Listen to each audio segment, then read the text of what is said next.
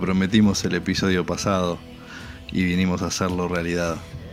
Pintemos todo de negro y hablemos de la vida y de la muerte. Este va a ser un episodio un tanto diferente de Radio Fede. Empecemos.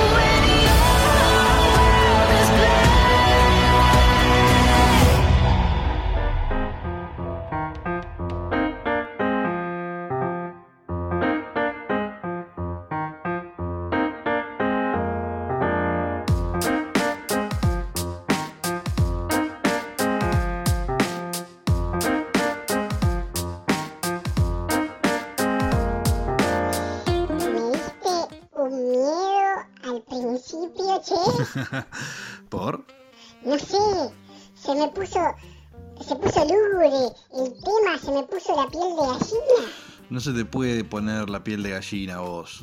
Bueno, pero yo lo sentí así. Lo que importa es lo que uno siente, no, no importa la realidad. Y el mundo está de acuerdo contigo. Pero hay una cosa que no le importa eh, cómo te sentís. No le importa tu género, no le importa tu sexualidad, no le importa si sos eh, rico o pobre, no le importa lo exitoso, intimidante, fuerte o poderoso que seas en la vida. Hay un umbral que vamos a cruzar todos y luego del cual vamos a quedar en silencio para siempre. La muerte nos va a venir a buscar, o nosotros vamos a ir a ella, no importa eh, la semántica esa del asunto, hablemos de la muerte. En el episodio pasado comentamos lo extraño de que se puedan conservar las cenizas de una persona que murió, pero no el cadáver o parte del cuerpo, limpias o no por un experto del tema. Mientras que los exponemos en el ataúd en un velorio. El velorio en sí, dijimos, algo rarísimo. Y si lo pensamos, eh, eh, ¿qué es un velorio estilo Uruguay? Es juntarse muchas horas en un lugar donde no es muy cómodo estar, que digamos, donde para tomar hay agua y café, y de comer no hay nada. No sé si alguno lo hace, pero en todos los velorios donde yo estuve no vi ni medio sanguchito. Y la gente va y está. Y hay gente cercana que capaz que tiene ganas de irse a su casa, pero, pero hay gente que no veía nunca al difunto y se larga a llorar ahí, como, como uno desubicado para mendigar atención, no sé. En alguno me pareció que, podía ser un tipo de concurso de lágrimas. A ver quién, quién quería más al difunto, eh, al muertito, y correlacionaban el volumen de, de lágrimas y, y griterío eh, desolado, ¿no? Lo correlacionan con el afecto. Pero más allá de lo raro que es todo ese momento, es algo que no está muy bien pensado para los que perdieron a alguien, ni para los que van a saludar. Porque quien está, no está muy bien equipado con cómo saludar gente. Es un, che, gracias por venir, eh, gracias por venir, gracias por venir. Y la otra persona está peor todavía porque va a decirle un cliché. Y ya sabe que es un cliché, pero arriesgarse a cambiarlo e improvisar en un momento así es jugadísimo. La persona va a arrimarse y te va a decir, Fede, lo siento mucho. Y es un cliché, sin sentido, porque eh, creo que la mayoría de la gente eh, lo dice, pero no lo siente, de verdad, o sea, es mentira. Pero creo que todos lo esperan. y creo que es lo que hay que hacer igual. Es como pasar frente a la reina y, y siempre hacer una reverencia, ¿no? Es una estupidez sin sentido, pero así nos pusimos de acuerdo que hay que hacerlo y eh, no hacerlo así sería poner nervioso a la gente. Así que a, a mí en muchas veces que me dijeron lo de, che, lo siento mucho, lo siento mucho, me dieron ganas de decir, ¿de verdad? ¿En serio? ¿Qué sentís? ¿Lo sentís mucho? ¿Lo sentís? ¿En dónde? Eh, pero no ayuda en nada. Eh, Así que, así que lo dejamos así. Hay quienes van a un velorio, se te acercan eh, y te dicen el protocolar, lo siento mucho, y luego te preguntan, ¿y cómo estás? Y vos, tenés que llevar alguna respuesta prearmada. Tenés que decir, y acá andamos, llevándola, ¿viste? alguna variación del estilo eh, uruguayo de esa ridiculez. Porque, ¿qué le vas a contestar? ¿Qué le vas a contestar? Mal, boludo, se murió alguien. Mirá la imbecilidad que me preguntás. Hoy, justo hoy, en este contexto, se te ocurre traer esa mierda de pregunta. Vos no pensás mucho antes de hacer y decir cosas, ¿no? Ojo de cruzar la calle. Antes no entendía por qué los Power Rangers decían eh, sus colores en voz alta, pero ahora que te conozco más, lo entiendo. Vos eras de los que cuando la maestra borraba el pizarrón, vos borrabas los que habías apuntado en el cuaderno, ¿no? ¿Cómo andás?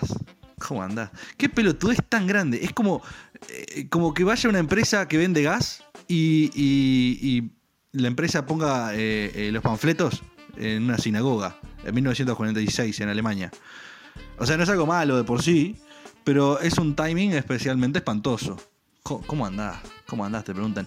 Fe- fenómeno, ando fenómeno. Me, me encanta que se haya muerto eh, alguien y, más me gustan los velorios. Soy, eh, a mí me encantan, son, son un lugar y un momento re lindo. Imagínate recibir gente como vos preguntándome cómo estoy todo el día. Y si te digo la verdad, eh, te puedes imaginar con un poquito de esfuerzo, ¿no? Te lo puedes imaginar. Yo sé, yo sé que podés, yo sé que podés. Eh, ¿Y qué vas a hacer? Aparte, yo te digo, che, no, sí, ando mal. ¿Y qué vas a hacer? Ah, lo siento mucho, ya me dijiste, lo siento mucho. Yo, las ganas que tenía de contestarle cualquier disparate a la gente cuando, cuando estaba ahí, ah, las ganas que tenía eran enormes, pero. ah, para mí, uno de los mejores comentarios, igual que tuve, eh, para ver el lado positivo, fue de un amigo que vino, me miró, no me, no me veía hacía tiempo, me miró y me dijo: Está gordo, ¿eh? Y eso es venir a acompañar de verdad. Ahí hay un amigo. Los demás son, extras, son extras que repiten, son todos robots, son todos robots que vienen y te dicen, lo siento mucho, eh, ¿cómo estás? Lo siento mucho. Y, y, te, y miran con cara de circunstancia. Pero eso es un amigo de verdad, eso es un humano. A partir de ese momento yo me, dije que, quiero ser esa persona en los velorios de- de los demás. Hay, que tantear hasta qué punto se puede igual, ¿no? Porque no vas a caer al lado del cajón y decirle al, a- a- a- Che, Osvaldo, estás hecho mierda, ¿qué te pasó? ¿Eh? Hablando al, al Tom Ware. Eh, yo quiero revolucionar los velorios, pero vamos pasito a pasito porque es un tema delicado. Pero lo más lindo es que no somos los únicos raros en este tema, no somos los únicos incomodados por la muerte. Hay un montón de rituales, hay un montón de eh, relaciones que varias culturas tienen con la muerte que varían en el tiempo y en el espacio. Varían entre culturas, cambian montones. Por ejemplo, vayamos a México. México tenía gente viviendo en el país, tranqui, ahí, hasta que entró en contacto un tanto violento con los colonizadores españoles. Entonces, sin mucho remedio, hubo que mezclar las tradiciones establecidas con los católicos. En México es común celebrar la muerte el Día de los Muertos, donde la familia hace ofrendas de comida, de armas, de adornos y otras cosas, para que los muertitos no se vayan sin nada al otro lado. Eh, los altares que se arman son re artísticos, aparte, la gente se pinta las caras de colores, y para más ejemplos de esto, ver la película Coco, que, está muy buena. Em, si nos cambiamos de continente y vamos a África, tenemos el Lumbalú. El Lumbalú hace tanto referencia a los cánticos al muerto como al rito de paso. En el Lumbalú todo irradia africanidad. O sea, alegría. En el Lumbalú se canta, se llora, se baila frenéticamente y se alaba al muerto que, está presente. O sea, bueno, eh, todo lo presente que puede estar eh, el muerto. Eh, está el fiambre, ahí, digamos. Eh, y la vela, la vela de- del muerto dura nueve días. Y el más importante aparentemente es el último día. Y si al muerto se le honra bien con este rito, consigue traspasar esa frontera al mundo de los muertos. Y ya le había pasado, pero no importa. Eh, y no se queda en la casa familiar. Y nadie quiere que se queden, se ve. O sea, es como, es como un velorio uruguayo, pero mucho más largo, mucho más divertido y con un propósito de unión a través de algo que se interpreta como ritual de pasaje. El Umbalú mantiene como idea principal la solidaridad e identidad comunitaria. Es este tipo de, de ritos de paso o de transición varían de una cultura a la otra, pero sirven para lo mismo, sirven para reforzar los vínculos del grupo. En definitiva, es unir a, toda la gente que se queda atrás, o sea, todos los vivos. Eh, y es que las sociedades también se, refuerzan en la vida gracias a la muerte. Es una experiencia vital, o sea, de, la vida, que aunque a muchos les cuesta aceptar, es algo inevitable, es algo necesario morir. Está bueno que hagan eso, que se naturalice. Está bueno, porque en general la cultura occidental no nos prepara mucho desde niños para la muerte, para las pérdidas en general. Siempre hay como un tabú alrededor del tema, como que se evita, siempre, siempre está la, la idea rodeada de miedo. Justo de todas esas cosas que, que heredamos de Europa, ¿no podríamos haber eh, heredado la, la concepción de, los vikingos en vez de, de esta otra? Esa está buenísima. Casi que querían la muerte. Querían la muerte en batalla, o si no, si no moriste en batalla, si sos viejo que, que no aporta nada a la sociedad, a partir de determinado momento eh, podés elegir saltar de un lugar alto, en un ritual que se llama Atestupa. Atestupa, con diéresis en la A. Etestupa. Es un ritual cenicida. Que, que no solamente es propio de los pueblos nórdicos antiguos, sino también del otro lado del mapa, en Japón. En Japón existe la palabra Ubasute o Obasute, que se traduciría abandono de un anciano, según mi fuente, y consistía en, en una costumbre de llevar a un pariente muy anciano o muy enfermo a una montaña o a algún lugar remoto o desolado para dejarlo morir ahí, lejos. Y creo que hay una diferencia en la concepción de, de eutanasia, ¿no? Entre los nórdicos y los japoneses antiguos. Porque los japoneses los llevaban y, y después ahí morían solos, deshidratados, de hambre, de exposición a los elementos. Mientras que en el nórdico era mucho más rápido. Eh, entonces era como más humano, si querés, saltar del precipicio. Si no te rompías todo al caer y quedabas medio vivo ahí. Es bastante, bastante mejor, ¿no? Morir de una. Además es una, una actividad divertida, ¿no? Saltar es como, como saltar de, de- ¿no? del avión, pero sin paracaídas. Este, y es una actividad además que te da honra, se supone.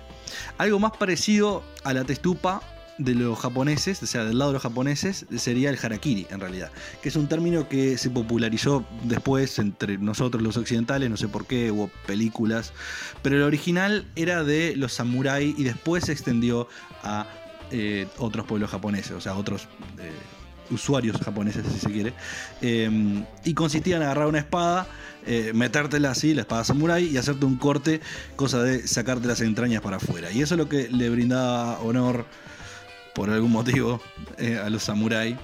Entonces, como decíamos, las ideas de eutanasia varían según la cultura. Eso es todo lo que quería decir con eso. Eh, pero eso es como morían, no, no qué se hace después. O sea, volvamos a las ideas y concepciones de la muerte. En las culturas orientales, que practican por ejemplo el budismo, la vida en general no acaba con la muerte. La persona se reencarna en otra vida y debe aprender en cada vida, en cada iteración, se quiere las lecciones para ir mejorando hasta ser un ser puro espiritualmente que se ha ido perfeccionando a través de estas múltiples vidas hasta llegar al paraíso o nirvana. Según la visión budista, la vida es eterna. O sea, se atraviesan muchas encarnaciones y la muerte no se considera tanto eh, el cese de una existencia, sino como el principio de una nueva. Es como muy cíclico. Para los budistas, el fenómeno de la transmigración es obvio. Es como eh, la muerte es necesaria para que vos puedas pasar de uno al otro. Y ahí está el chiste que yo le robé a Ignacio Alcuri, que decía el curso de budismo y podología, que mis uñas eh, lleguen al nirvana para que se dejen de encarnar. Bueno, otra visión oriental no tan alejada es la del hinduismo. Según el hinduismo, cada persona eh, vive muchas vidas a lo largo de su existencia, y este ciclo eterno de reencarnaciones se llama samsara. Eh, y cuando uno muere, su alma vuelve a nacer, vuelve a reencarnarse en otro cuerpo. Lo que le sucede en cada vida es el resultado de las vidas anteriores. Es decir, uno se reencarnará en un cuerpo bueno si en su vida anterior eh, se comportó según su deber en la vida o lo que ellos llaman el Dharma. Si son buenas, entonces se reencarnará en una forma de vida superior. Lo que uno hace bien eh, le hace luego bueno y se ve replicado en vidas eh, futuras, y lo que hace mal te hace malo y así. De nuevo en Oriente, y no tan alejado de los anteriores, tenemos la visión del el Tíbet, los tibetanos. Entre los tibetanos, sus actitudes hacia la muerte y la agonía están totalmente desprovistas de lo que es el tabú general de lo que encontramos en Occidente. Ahí encuentran la muerte con un respeto, con veneración. La existencia de la muerte llega a ser estimulante para el desarrollo del hombre, para ellos. Este, y de la mujer también. Eh, este crecimiento está, es subrayado durante toda su vida, especialmente cuando la persona está moribunda.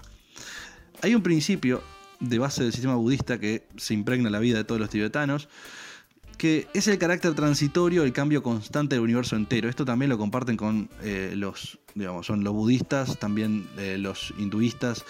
Todo lo que es un, esta vida no termina acá, todo se transforma, se transforma en algo diferente y todas esas diferentes formas y diferentes encarnaciones tienen eh, algo que decirte en, en tu historia de vida, si se quiere. Pero lo importante es que a- la existencia de la muerte básicamente es como un elemento psicológico indispensable para la, si se quiere, conciencia de que todo es transitorio en la vida, del cambio de todas las cosas y el valor que tienen eh, el, momento en el que estamos viviendo, ¿no? que es algo único en la calle a la hora. Y bueno, todo muy lindo, pero vamos a algo más divertido. A ver, ¿qué, qué se hace con el muertito? Ya hablamos del Día de los Muertos en, México y del Lumbalú africano. Ahora vamos a algunos otros ejemplos de rituales divertidos. Ya conocemos a través de películas y de libros lo que hacían los egipcios.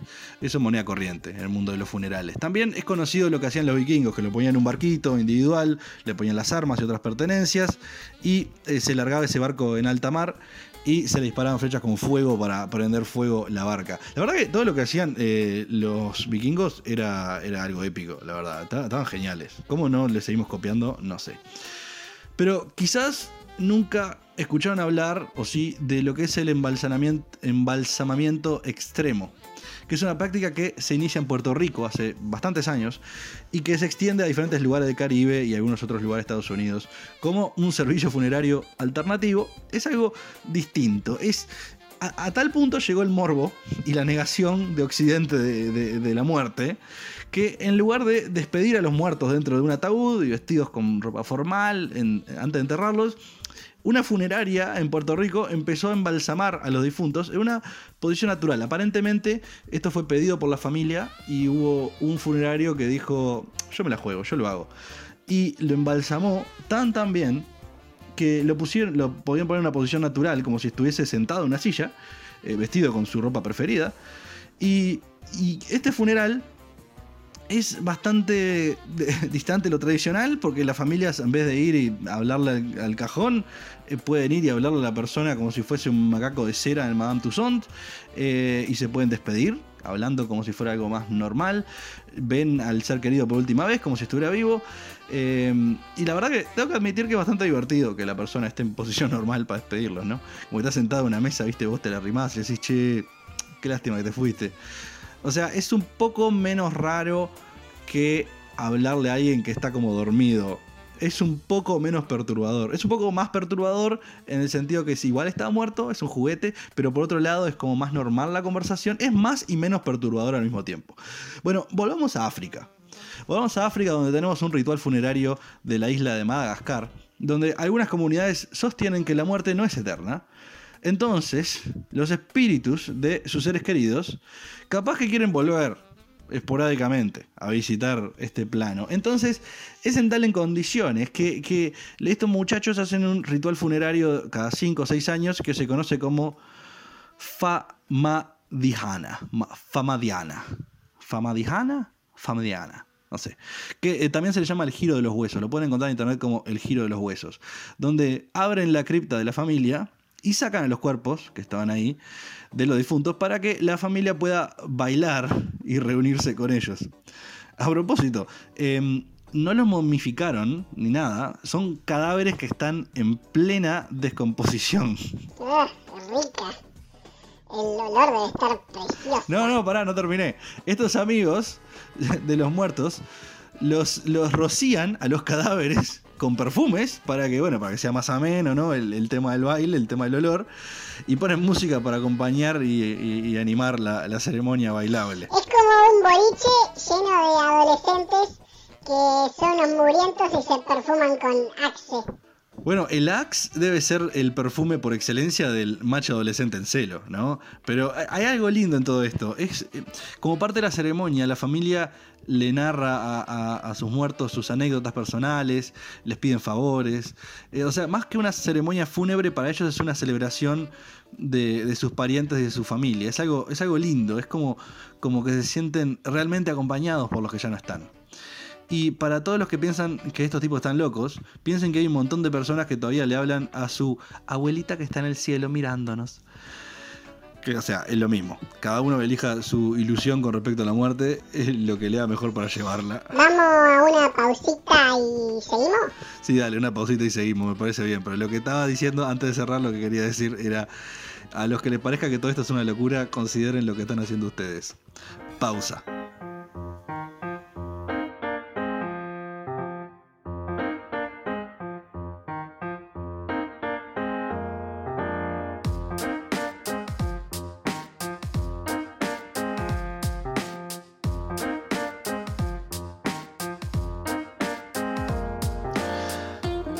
Entonces con las diferentes culturas y formas de tratar a los muertos. Y para ello viajamos a la India, donde hay un grupo étnico que se conoce como los Parsi, los cuales siguen las enseñanzas del profeta persa Zoroastro, que también es conocido como Zaratustra.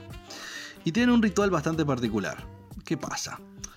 Estos eh, parsi amigos, el tema que tienen es que son muy respetuosos con todo lo que su cultura llama los cuatro elementos de la naturaleza, que los pueden adivinar, son la tierra, el aire, el fuego y el agua. Es como Avatar, la leyenda de Ang. Y ponele que, como en ellos no quieren molestar a ninguna de las tribus, entonces para no molestar a la tierra, no podés simplemente enterrar al ex vivo. Eh, eh, prenderlo fuego también es un problema porque, porque bueno, porque también contaminas el aire. Y tirarlo al río tampoco es una solución porque también contaminas el, agua. Entonces, ellos, en un sumum creativo del reciclaje, crearon lo que se llama la torre de silencio o Dagma, donde se deja en lo alto a los cadáveres para que aves de carroña se los coman. Después que las aves terminan con el festín, los huesos se dejan a intemperie para que los rayos del sol los calcinen. No tanto más lejos en el Tíbet llaman a esto el entierro celeste o entierro del cielo y lo hacen con buitres. Pero bueno, vamos a los Estados Unidos ahora donde tiene un ritual divertido. Este me gusta y viene de Nueva Orleans, que New Orleans, del estado de Louisiana. Que si alguna vez vieron alguna película, serie o leyeron del asunto, eh, es una ciudad bastante legendaria para lo que es la cultura del jazz. Y usan el jazz para acompañar a la muerte también. Las familias organizan una procesión y se tienen músicos de jazz que comienzan tocando unos temas más tristes y eso, pero luego van haciendo una progresión a temas más alegres y festivos para celebrar la vida de la persona. A mí es un funeral que me gustaría ir, la verdad, es una, fiesta de jazz, está buenísimo, es como un festival de jazz eh, celebrando a alguien en particular.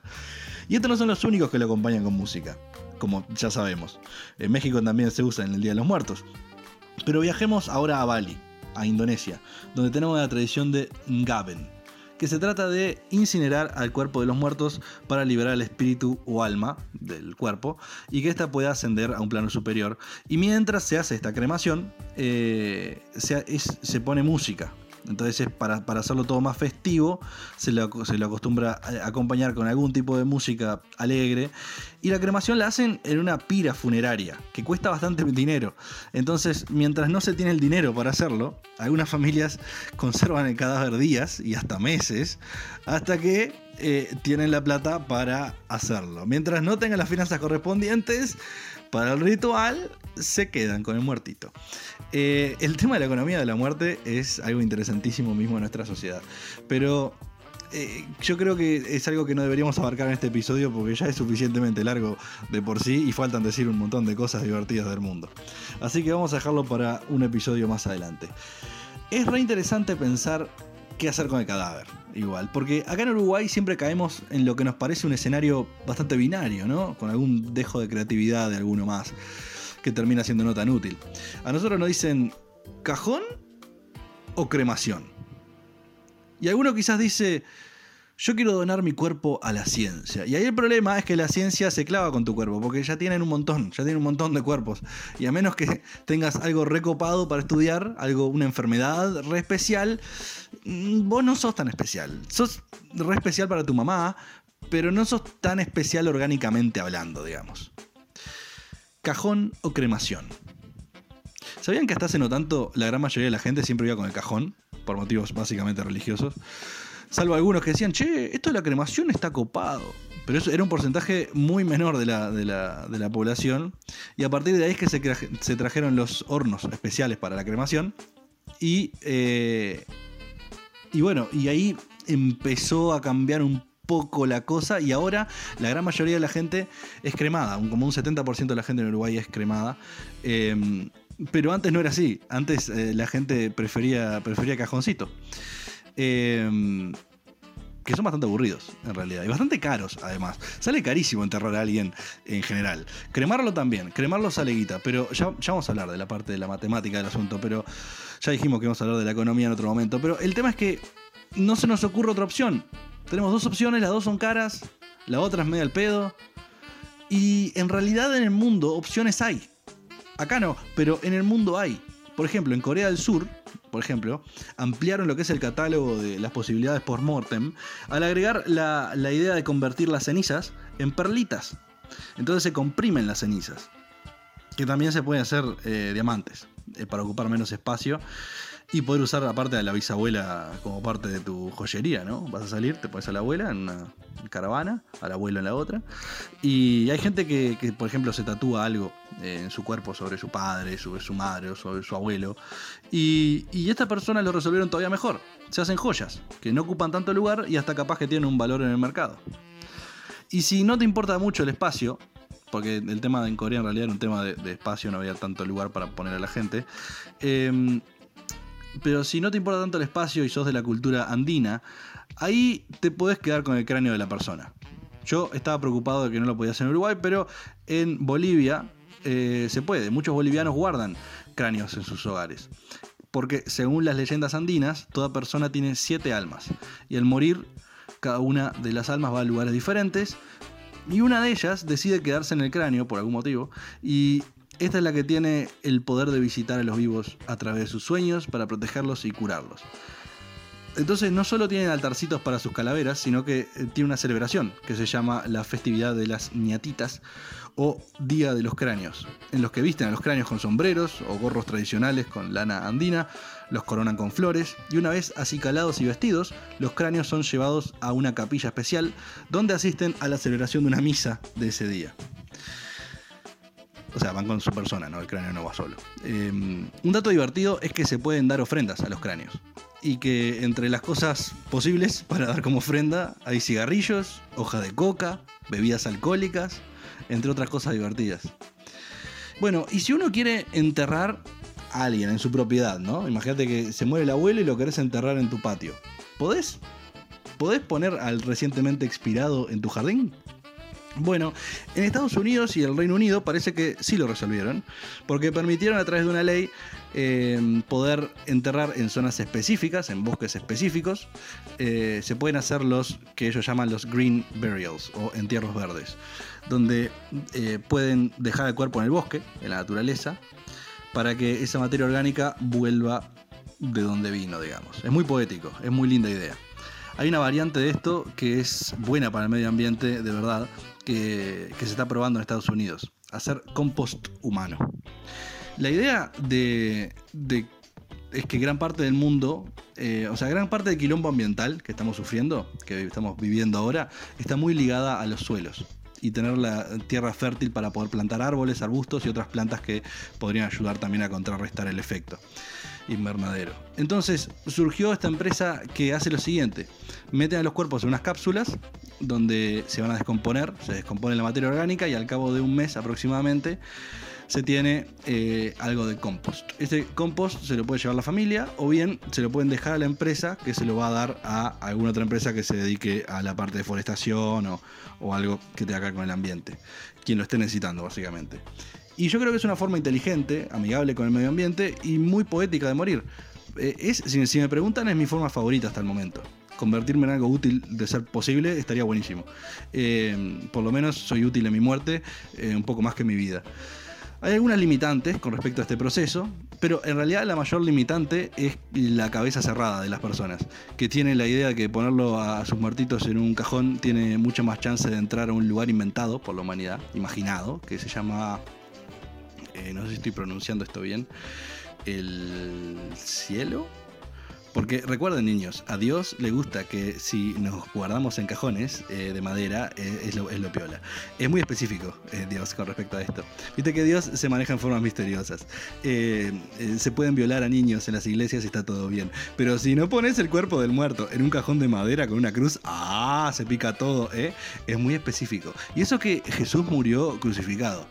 Eh, es, esa vale también, ¿no? O sea, nosotros nos podemos crucificar o no recomiendan que la, crucifixión para, para los seres no elegidos. Yo, o sea, yo no la iba a elegir, pero, pero pregunto para saber mis opciones. Eh, y después está eh, la otra religión, la religión de los veganos. Sí, los veganos se metieron en la conversación. Eh, que también tuvieron problemas con esto del compost humano, por, por algún motivo que no terminé de entender. Pero imagínense, imagínense una, una idiotez enorme, un argumento muy, muy imbécil, y seguramente sea más inteligente que el argumento que dieron estos veganos.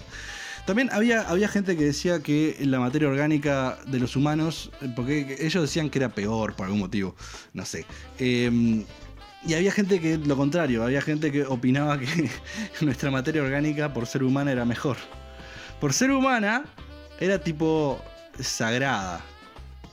Eh, de nuevo, a ver, cualquier asignación de valor que le quiera hacer uno al, al- al cadáver, digo, fuera de lo que la ciencia dice que es, que somos materia orgánica, eh, todo lo que usted le quiera agregar, eso es religión, es superstición, es su imaginación, es quimérico, es un invento.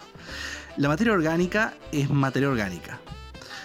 Tu ojo y el ojo de una cebra son bastante parecidos para lo que es el suelo por lo menos y los nutrientes. Tu pelo no tiene algo mágico que lo hace mejor a un pelo de un camello. En todo caso es peor por todas las porquerías que le pusiste a lo largo de los años para que brille como, como un metal pulido. Tu dedo no es mucho mejor que el dedo de un mono para el ambiente. Créeme. A menos que seas de Papúa Nueva Guinea, donde entre la gente de ahí la muerte de un ser querido significaba que las mujeres y los niños relacionados con este muerto tenían que cortarse alguno de sus dedos eh, para alejar los espíritus. No sé. De más está decir que ahora está prohibido. O sea, no, sé cuál es la pena igual, ¿no? Si uno, imagínate que muere alguien y uno se corta el dedo porque sí. Eh, ¿qué, qué le van a hacer como castigo? ¿Le van a hacer contar hasta un número muy alto con sus nueve dedos restantes? ¿Van a, van a hacerle tocar la guitarra? ¿Qué van a hacer? En fin, no, no somos tan especiales, gente. Si yo les corto un pedazo de músculo humano y corto un pedazo de músculo de vaca, a ambos los cocino y les doy a probar, quizás ni se den cuenta. Quizás sí, eh, capaz que tiene un sabor distinto. Yo nunca probé carne de humano. eh, habría que preguntarle a lo de los Andes. Y con ese chiste, ¿saben lo que me va a decir la gente? La gente va a decir, ¡uh, no! ¡ah, qué feo! ¡ah, eh, los Andes! ¡no, qué tragedia! ¿Por qué? ¿Qué tiene de malo? No, no la tragedia, no que se hayan caído. Digo el comer carne humana. Comieron carne humana, está perfecto. O sea, ¿qué tiene de loco? Si piensan que yo estoy diciendo algo malo, yo creo que eso dice algo más de ustedes que de mí. Es como yo le diga a alguien, vos sos tremendo judío, y esa persona se ofenda. Eso dice más sobre la persona que se ofendió que el que lanzó el insulto, se supone que era un insulto. Porque si yo se lo digo a un rabino, por ejemplo, capaz que te das alegra. Digo, oh, sos tremendo judío, gracias, gracias, hijo. Eh, pero volviendo al tema de comer carne, ¿por qué dejar que la aprovechen los buitres, como en los rituales zoroastristas, y, no nosotros, la carne humana? ¿Por qué no la podemos comer nosotros? Estuvo hace años, eh, no sé si se acuerdan, un tema, un problema, un, caso puntual en el que una persona quería que se la comiesen viva y se encontró, creo que a través de internet, con alguien que quería comerse a alguien vivo. Entonces, uno quería ser comido y otro quería comer. Y se juntaron a cenar, uno al otro. Y este caso dividió mucho a la gente. Porque les parecía horrible que, se dejase pasar esto. Pero ¿por qué no? ¿Por qué no se espanta tanto esto? Si comemos vaquitas, ¿por qué frenar en un mamífero y no comer un humano? No digo que haya que matar humanos para empezar a comerlos, esa es otra conversación, la podemos tener. Pero digo, si ya se murieron, ¿no? Esto mismo es lo que se ve que se preguntaron eh, pueblos como los melanesios de Papúa Nueva Guinea y el pueblo Wari de Brasil, donde son dos lugares bastante separados en el mundo, pero llegaron a la misma conclusión. La tradición indica comerse a los muertos y en algún caso la explicación era para expulsar el miedo y el misterio que rodea al concepto de la muerte. También pasa con otro pueblo del Amazonas, que son los Yanomami, eh, que están en parte de Brasil y algo de Venezuela, que también se comían o comen a sus muertos. Y esta práctica se conoce como endocanibalismo. Es mucho más limpio, es mejor con el medio ambiente que varias de sus alternativas, y es mucho más honesta con respecto a qué somos nosotros. Acá hay algo que, que- tiene que decirse, vamos a morir, ¿ok? Vamos a morir.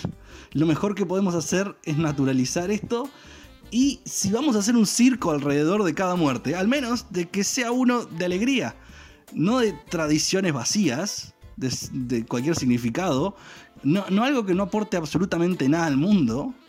En Filipinas, la etnia caviteña, que vive cerca de la isla de Manila, entierra a sus muertos en el tronco de un árbol ahuecado. Cuando alguien se enferma, ya eligen el árbol donde lo van a, lo van a poner, eh, donde lo van a sepultar, y algunos otros pueblos en, en la región más montañosa de la isla, los Sagada, que son otros, cuelgan los ataúdes de los acan- acantilados. Y los ancianos, al saber que se van a morir o que están cerca de la muerte, tallan sus propios ataúdes.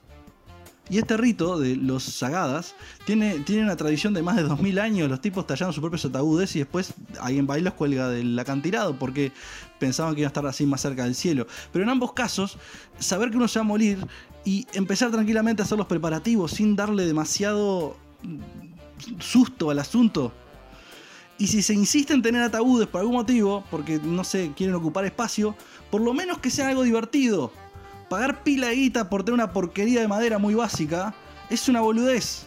Por esa plata yo prefiero un ataúd como los que hacen en Ghana, donde se acostumbra a enterrar a los muertos de una forma bastante más colorida y divertida, co- coherente con lo que es la mentalidad africana de la celebración de la vida. Se hace, se hace un ataúd que puede ser eh, que represente el trabajo de la persona eh, o, o parte de quién fue, algo de su personalidad, algo, algún deseo puntual del muerto. Se hacen ataúdes a medida no solamente de cuerpo, sino de diseño. Los ganeses desdramatizan el, último adiós yéndose al otro mundo eh, en un ataúd que tiene una forma de pescado, por ejemplo, o de máquina de coser, o una bombilla eléctrica, o, o un libro gigante, o un auto. O sea, la imaginación sirve en este, en este caso. Alguien puede reposar en un cajón, eh, por ejemplo, que tenga un diseño de una hamburguesa. Y no solo es en Ghana, en realidad. En cualquier país con un poco más de huevo que Uruguay pasa. Por ejemplo, en Italia, aparentemente, diferentes empresas funerarias ofrecen ataúdes que están pintados con los colores del equipo de fútbol que, le gustaba. O incluso con algún dibujo, decía, de algunas bellas mujeres. Es tan italiano que, casi lo llevan preso por acoso sexual. Pero lo que está claro, lo que está claro es que huele a vino ese ataúd. Eh, lo- es que eh, lo importante es que el ataúd, para algunas culturas, es como el vehículo que lleva el cuerpo del difunto hacia lo que. ha- hacia la muerte. Y en ese vehículo, en ese barco vikingo, es que uno puede representar y elegir por última vez eh, burlarse de la muerte o mostrar lo que le parecía, lo, lo que más lo representaba, lo que tenía más importancia en su vida. Parte de lo que lo hacía a esa persona. Hay muchos, muchos rituales más. Solamente comenté algunos que me resultaron divertidos y seguramente no, no- no sean tan conocidos por todos. O sea, como ven, hay opciones para morir. Opciones para morir tenemos, pero ¿eso es lo más importante? ¿Saber cómo morir? Ya sabemos de las opciones clásicas. Cajón, cremación, acuamación, que es otro, que es una cremación química en un tanque con un líquido especial que descompone la materia orgánica y es bastante mejor para el medio ambiente que prendernos fuego. Eh, si no, la alternativa de poder ser comido, eh, o poder ser dejado en la naturaleza, en un bosque, que queda muy lindo, pero en realidad vamos a terminar siendo comidos, pero por otros bichos eh, menos asquerositos que nosotros, o más asquerositos, como quieran verlo.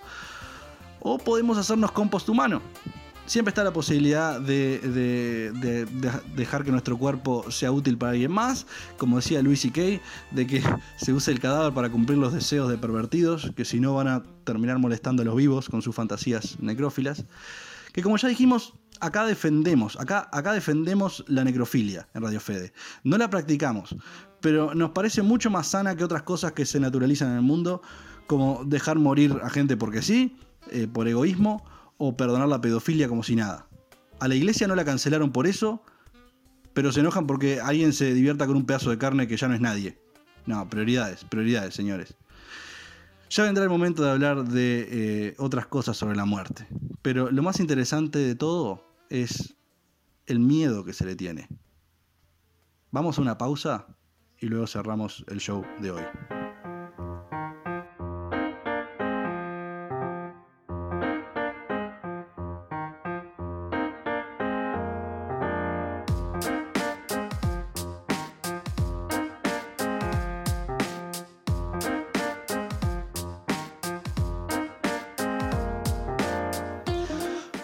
Qué le tenemos tanto miedo a la muerte?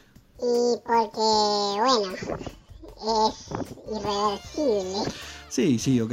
No, no digo que haya que salirla a buscar en forma temprana. Pero digo que todos sabemos que vamos para ahí. Y si tenemos suerte y ninguna enfermedad salada, tiramos hasta los 70, 80, te diría que 90. Aunque la gente de los 90 que conocí variaba entre gente con el cerebro bárbaro pero el cuerpo hecho puré y, y gente con el cerebro hecho puré pero el cuerpo bárbaro, o por lo menos lo mantenía vivo.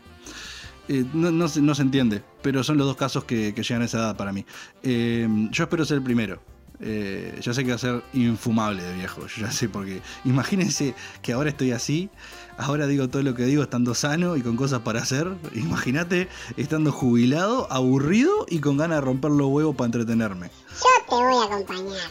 No, no, gracias, vos tranqui, vos te agradezco, te agradezco. No, pero no, no me cuesta nada. No, pero a mí sí me cuesta, me cuesta vida tenerte ahí. Es un costo emocional constante. Sos el recordatorio del show que, que hacíamos de jóvenes, ese show que no llegó a nada. Pero, pero, ¿Qué? ¿Qué querés? vos sos mi mejor amigo. Ah, ranita. Sos mi único amigo también. Ah, bueno. Bueno, eso no sé si es Lo bueno. cual te hace mi peor amigo también. Sí, claro, se, se veía venir. Sos mi mejor y mi peor amigo. Pero eso es un montón. Sí, es, es un montón. Bueno, eh, en noticias menos emotivas, tenemos la noticia que todos quieren escuchar, pero que nadie se los dice. Eh, todos no quieren, pero necesitan escuchar. Se van a morir. Memento Mori, radio escuchas. El resto de los shows van a distraerlos con un mundo quimérico de boludeces. Van a venderles Navidad o Año Nuevo. Van a venderles la, foto de un pozo. Le van a vender. O sea, eh, algo con la apariencia de profundidad que no la tiene. No caigan en lo no real. Que, si les va muy bien en lo no real, van a estar felices, pero no realmente. Entonces, Radio Fede Escuchas, Memento Mori. Recuerden la muerte, recuerden que se van a morir.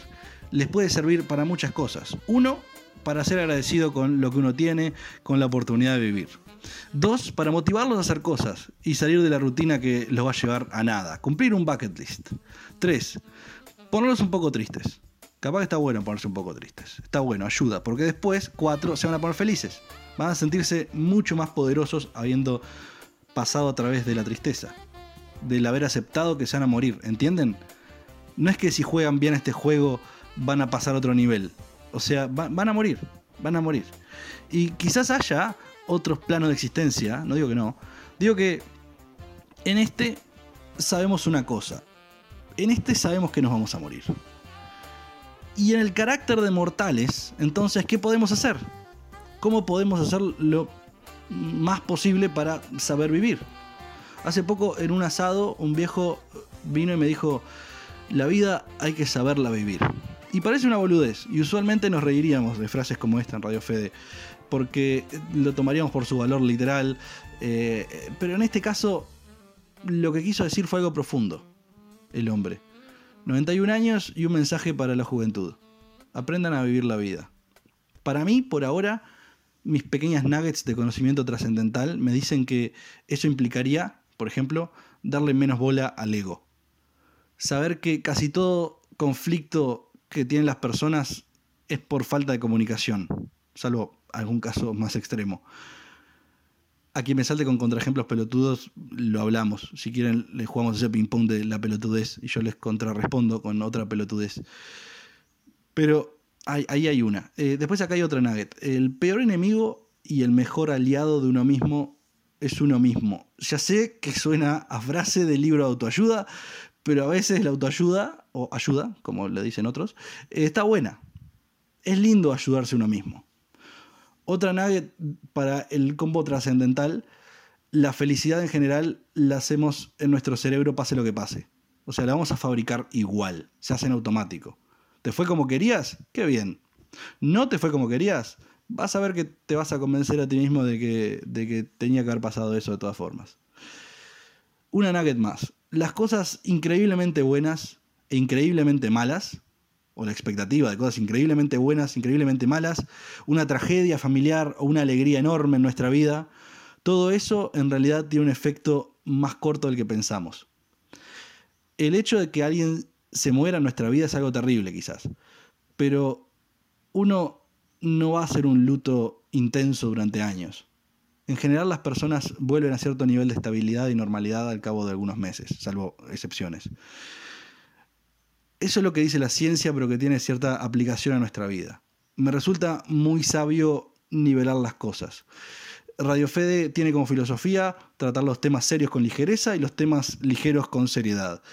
No se tome la vida tan en serio, Radio Escucha, porque lo van a matar al final, de todas formas. Y eso es peor que el GTA, porque en el GTA regenerás, al menos. Y, bueno, acá si regenerás, si existe tal cosa, parecería que perdés la memoria. En fin, ese fue el combo de nuggets trascendentales de Radio Fede para el cierre de la temporada 8.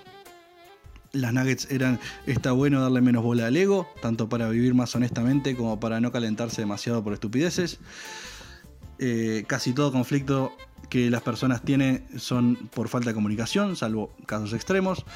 El peor enemigo y el mejor aliado de uno mismo es uno mismo. La felicidad la vamos a generar, a generar igual en nuestro cerebro, pese, o sea, pase o no pase eh, lo que nosotros esperábamos o queríamos. Las cosas extremadamente buenas y extremadamente malas no tienen tanto impacto como pensamos en el tiempo, no tienen tanto impacto como pensamos que van a tener en nuestra vida. Y les tiro un poco de salsa barbacoa y de mostaza y miel para su combo. Hay que aprender a vivir la vida. Y eso implica conocerse a sí mismo y saber cómo usar eso para maximizar la felicidad propia. Y les tiro un postre. Si quieren ganar aún más felicidad, hagan cosas por otros. Ayuden, regalen, busquen formas inteligentes de aligerar la carga de otras personas. Ya hablamos que el invitar un café a alguien eh, que está atrás nuestro en, en, la fila de la cafetería va a darles, va a darles un, cuento divertido para los dos para contar el resto del día. Y eso te sale re poca plata. Eh, si quieren donar plata a alguna buena causa, está ok también, para tener el tic en la conciencia de, bueno, por lo menos colaboré, hice algo aparte de solamente para mí. Pero es mucho mejor dar una mano en forma más específica y comprometida. Para uno, digo, en forma egoísta. Una cosa es donar plata para un techo para mi país y otra diferente es ir a construirle la casa a una persona que terminás conociendo. Y conociendo sus circunstancias, su historia de vida y recibiendo esa gratitud en forma directa.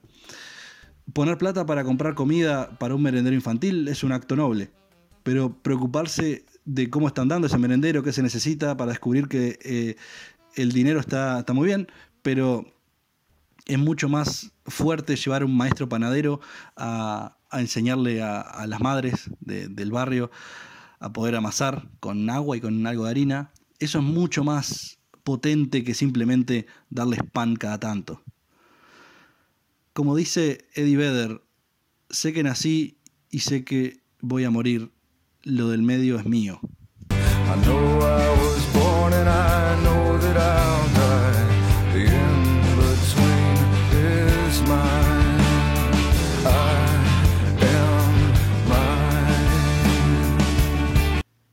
Queda en sus manos lo del medio, queda en sus manos su felicidad y la historia de su vida hasta su muerte.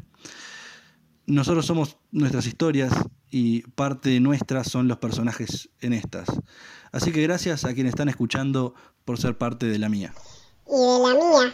y de la mía. y de la mía. Y de todos los que escuchan el show y dan su opinión, dan sus ideas y que son parte de sus vidas. También, aunque todo quede invisibilizado, mezclado en este crisol de ideas, chistes e idioteces inventadas en- que es Radio Fede.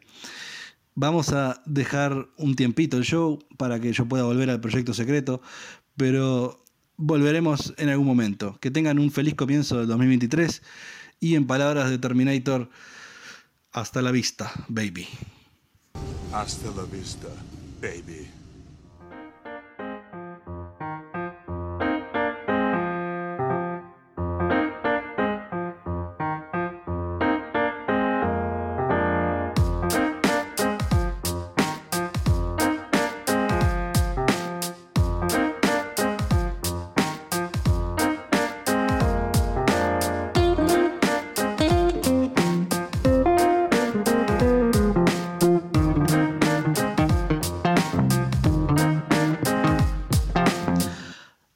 Es un tema que nos atrapa y no paramos de consumir cosas vinculadas a ella, aunque sea indirectamente. Lamentablemente no todas las culturas tienen una relación sana con la muerte.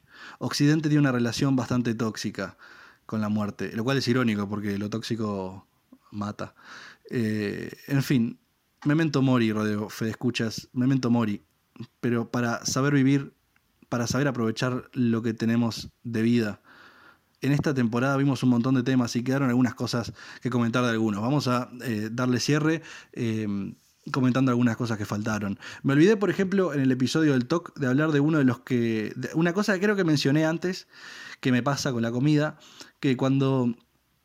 Por ejemplo, cuando van a McDonald's, ¿no, no, ¿ustedes no ordenan las papitas de menor a mayor y van comiendo en cierto orden? A, a mí me pasa, eh, no siempre, eh, a veces lo hago, pero yo voy comiendo de las más chiquitas a las papas más grandes, eh, a menos que las necesite para ponerlas adentro de la hamburguesa. Cuando las pongo dentro de la hamburguesa, entonces, claro, saco las que podrían completar ese, ese circulito, eh, como ese, esa capita de papas de la mejor forma. Eh, pero lo hago con todos los acompañamientos, eso, de poder más o menos medirlo. Eh, tienen que ir juntos, el acompañamiento y la comida principal. Tienen que ir y acabarse juntos. O sea, voy, yo voy regulando lo que como de puré de papa, por ejemplo, para que no se acabe antes que la milanesa. O al revés, o viceversa. Tiene que haber un equilibrio, tiene que, tiene que dar bien.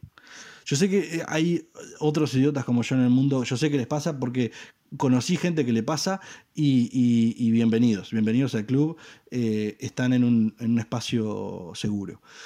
Em, Luego me comentaron que el episodio que hablamos de eh, las gracias, nos olvidamos del agradecimiento que vamos a denominar el agradecimiento Cerati, que es el gracias totales, que es un gracias muy puntual, muy rioplatense. Pero eh, sí, estoy de acuerdo que es tan idiota como los otros que, miden los gracias en unidades o en el tiempo. Porque alguna vez le dieron gracias no totales. Yo creo que sí, todo el tiempo damos gracias no totales, pero no está bueno aclararlo. O sea, che, gracias por la intención de tu regalo, eh, no gracias por el regalo en sí, es una mierda. Eh, así que gracias 30%, gracias parciales. Eh, también me llegó la idea de que las viejas que, se me colaron en la, historia que conté del karma, eh, si no se hubiesen colado, quizás estarían aún más atrás en la fila, por lo cual eh, les podía pasar lo mismo. Eh, y no lo sé, eh, la verdad que es incomprobable. Es posible, es posible que, que les haya servido colarse igual, eh, pero a mí, a mí no me importa tanto eso, porque si no se colaban y les pasaba eso, iba a tenerles un poco de pena, porque no se colaron, hicieron todo bien, igual se demoraron, pobres viejas. Pero eh, lo hermoso fue que justo se colaron y delante de mí y les pasó eso como elemento regulador del mundo. Lo cual me lleva a pensar que, que capaz que solamente me importó el acto de justicia porque me pasó a mí. Y en realidad no es tan así, porque si alguien viene y me cuenta la misma historia y me dice, che, mirá, tenía unas viejas adelante y le pasó esto, voy a estar feliz también. En ese escenario. Entonces, el, el argumento no está del todo bien. Está ok, pero, pero no aporta al punto de lo que pasó. Lo que pasó fue, porque me dicen, ¿qué hubiera pasado si no hubiesen cometido un crimen? Hubiesen sufrido igual. Sí, pero lo importante es, cometieron el crimen y sufrieron. Y eso es lo que, lo que, lo que importa. Lo que importa es lo que pasó.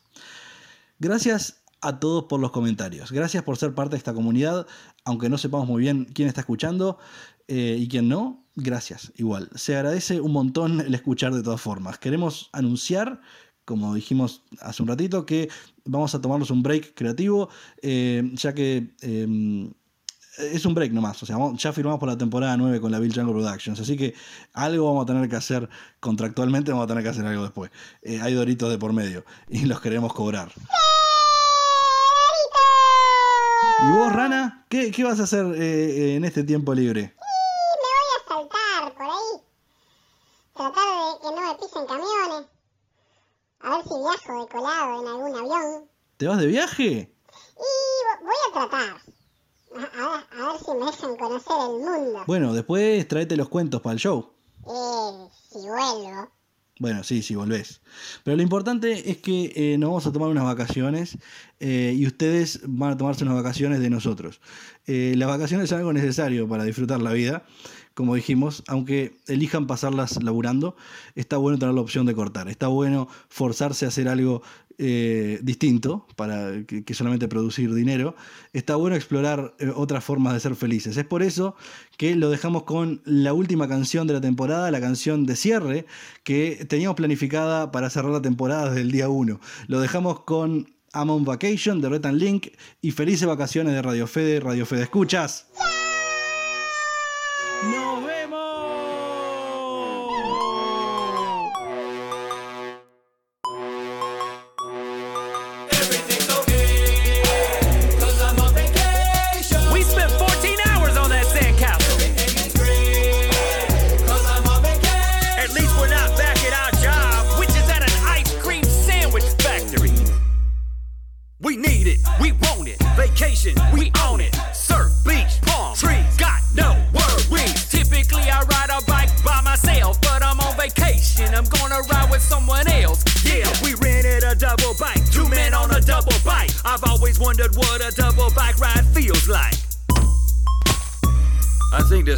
My